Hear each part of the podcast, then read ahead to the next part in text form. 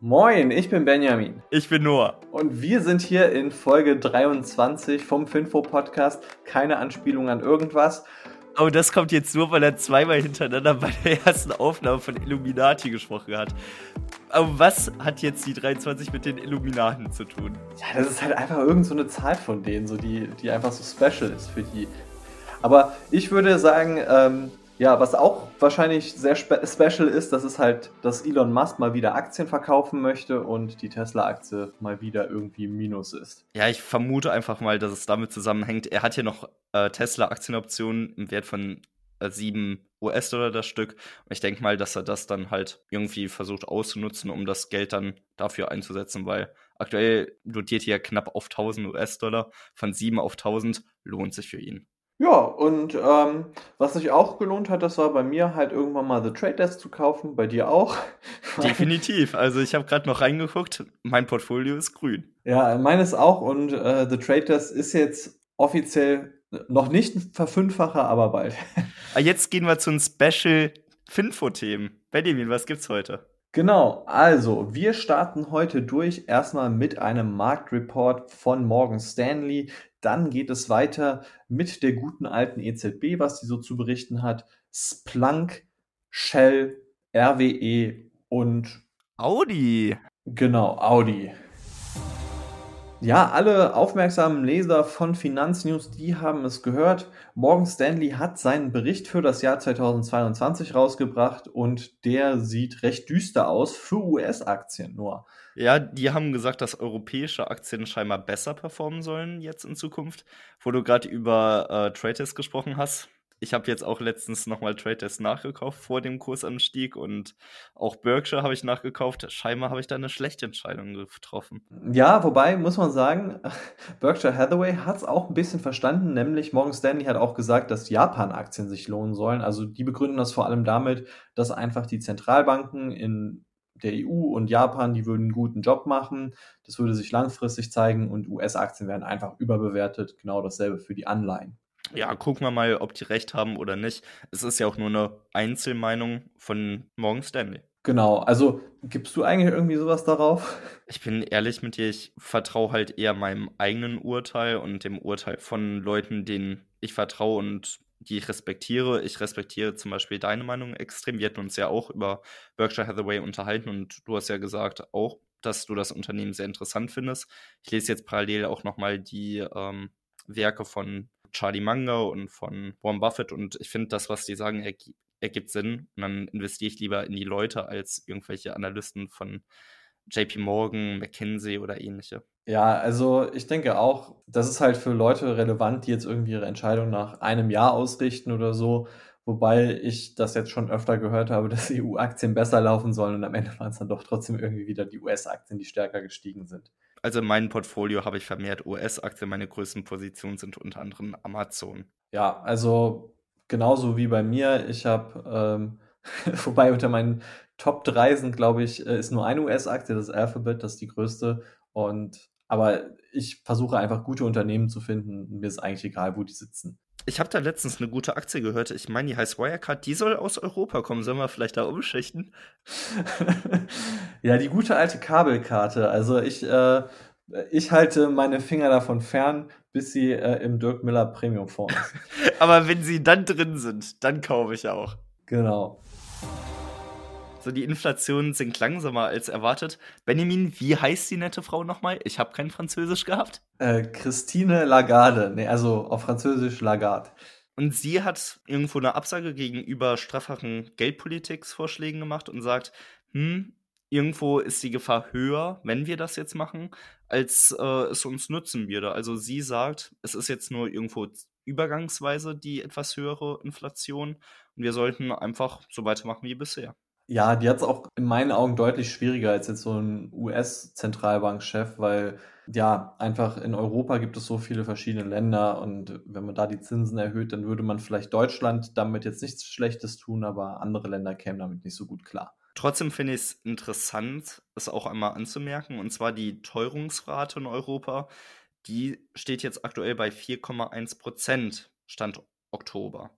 Und das ist der Höchststand seit über 13 Jahren. Ja, ist interessant. aber man sollte auch immer bedenken, letztes Jahr hatten wir teilweise Deflation sogar. Also ich mache immer meine Vergleiche mittlerweile äh, zu 2019. Ich gucke mir immer an, wie ist ein Unternehmen zu 2019 gewachsen und so, damit man einfach diese durchschnittliche Rate hat. Und dann, wenn man sich das so anguckt, dann ist es gar nicht mehr so dramatisch. Ich finde es auch interessant. Ich höre mir auch immer so die Markteinschätzung von Kathy Wood an.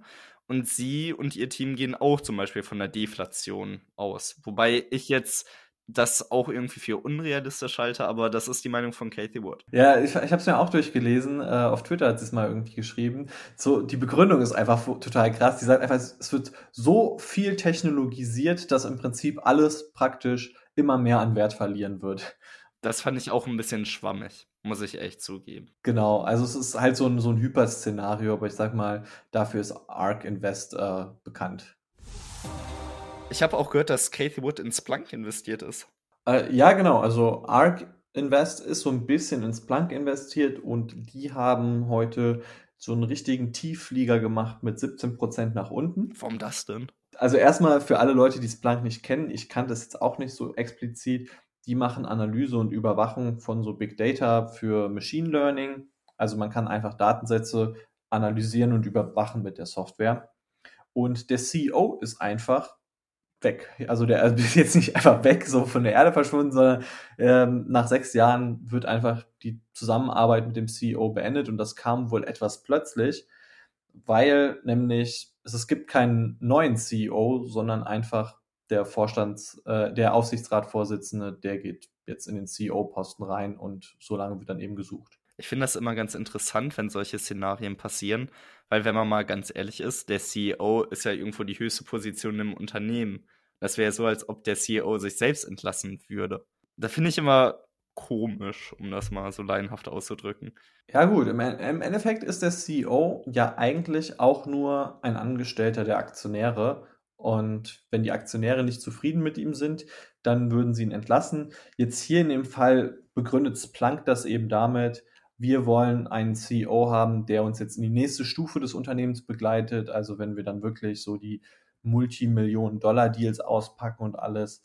Ähm, aber es wurde eben vom Markt etwas negativer aufgenommen, dass der CEO plötzlich weg ist und gleichzeitig kein direkter Ersatz da ist.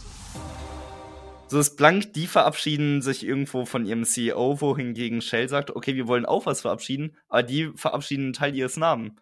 Und zwar das Royal Dutch. Ja, weil äh, Shell, die haben gesagt, hey, okay, so früher, weil es so durch eine Fusion entstanden ist, wir wollen so eine Doppelkonzernstruktur haben mit Holland und gleichzeitig mit UK. Und jetzt haben sie aber gesagt, wir wollen einfach nur noch in UK sein. Genau, also das hat unter anderem auch Rechts- und Steuerstrukturgründe, aber haben, die haben sich auch irgendwo jetzt irgendwo in den Haaren mit der niederländischen ähm, Politik von denen. ABP, darüber hatten wir ja auch letztens nochmal ähm, uns unterhalten. Die haben unter anderem aus dem Pensionsfonds alle Ölkonzerne rausgeschmissen, worunter auch ähm, Royal Dutch fällt.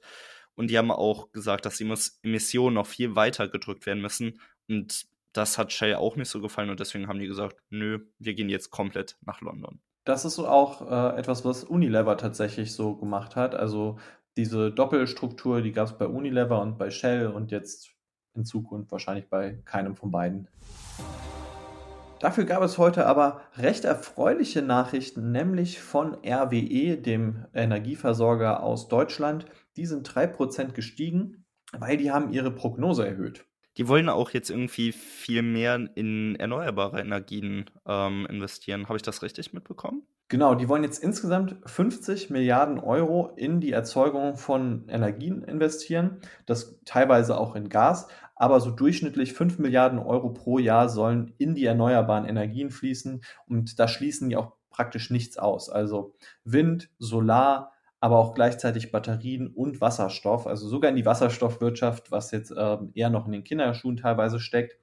Und das Krasse ist, 2030 sollen sie eben schon 5, 25 bis 30 Gigawatt an erneuerbaren Energien erzeugen können. Und hast du eine Idee, wie viel das sein könnte? Habe ich leider keine Ahnung von, aber ich kann so sagen, RWE ist ein tolles Unternehmen. Ich finde es super, dass die sagen, erneuerbare Energien sind wichtig, da wollen wir mehr investieren. Schön von der Frage abgelenkt. Ähm, 25 bis 30 Gigawatt, das ist entspricht im Prinzip der ganzen erzeugten Windkraft an Land in Deutschland. Also das möchte RWE erneuerbar in 2030 dann selbst erzeugen können. Das ist mega. Aber ich glaube auch, dass es halt wirklich ein Gewinnwachstum dann auch ordentlich zulegen sollte. Ich habe gehört, dass das knapp zweistellig sein soll. Ja, so äh, bis zu 9% Gewinnwachstum pro Jahr ist dann wirklich geplant bis 2030 und das äh, für so einen ja quasi alten Energieversorger ist ziemlich ordentlich. Das entspricht ja schon einer Verdopplung der Gewinne und ein bisschen mehr vielleicht. Um da nochmal einen Zusammenhang zur Story einzuziehen, glaubst du, RWE, das ist ja ein europäisches Unternehmen, das outperformt amerikanische Unternehmen? Das ist ja immer die Frage. Also die meisten Leute gucken ja nur auf Rendite und aus, nur aus Renditesicht weiß ich es nicht. Ich würde sagen eher nein. Aber wenn man eben immer noch das Risiko dazu nimmt und bei einer RWE-Aktie, denke ich, hat man einfach weniger Risiko als bei vielen anderen Aktien, ähm, dann ja. So, die letzte Story, bevor ich jetzt bald in meinen McLaren einsteige und weiterfahre, ist Audi. Und die wollen sich McLaren wirklich krallen. Aber nicht nur einen, sondern direkt die ganze Firma. Also die haben nicht gesagt, wir wollen uns einholen, damit das die komplette Mannschaft, wir wollen einfach mal eine Betriebsferien machen und holen uns ein. Das haben die nicht gesagt, sondern die wollen halt die komplette Flotte haben, sei es jetzt die Sportmodelle oder die Formel 1 Gefährte, weil die wollen jetzt auch in die Formel 1 rein. Ja, und da gibt es ja keinen besseren Einstieg, als einfach ein Team zu kaufen, das schon in der Formel 1 ist. Und deswegen haben die sich für McLaren entschieden. Und das passt eigentlich auch ganz gut, oder Noah? Ja, ich denke auch, weil sie haben ja auch schon ähm, Lamborghini im Portfolio. Aber sie haben zwei Voraussetzungen gesagt, weil sie würden es nicht ohne Wenn und Aber übernehmen. Die Voraussetzungen sind, dass sie ab 2026 Hybridantriebe benutzen müssen und E-Fuels benutzen. Also generell VW sagt ja auch, wir wollen mehr in Elektro umswitchen und Audi ist ja ein Tochterunternehmen von VW, die sagen dasselbe, man möchte mehr in E-Mobilität rein. Genau, also man muss ja auch sagen, Audi gilt ja so ein bisschen als die Brutzelle des Dieselskandals im VW-Konzern und die sind aber dafür jetzt auch wirklich die Hardliner, wenn es darum geht, auf Elektromobilität zu setzen. 2026 soll dann auch schon die letzte, soll das letzte Verbrennermodell entwickelt worden sein und deswegen haben die da harte Vorgaben. Aber Audi scheint ja nicht alleine zu sein, weil auch BMW, die wollen auch endlich mal einen McLaren haben. Ja, mal gucken, wer das Rennen macht. So, meine lieben Freunde und Freundinnen, wir sind jetzt hier beim Outro. Macht's gut, bis zum nächsten Tag. Servus. Ciao.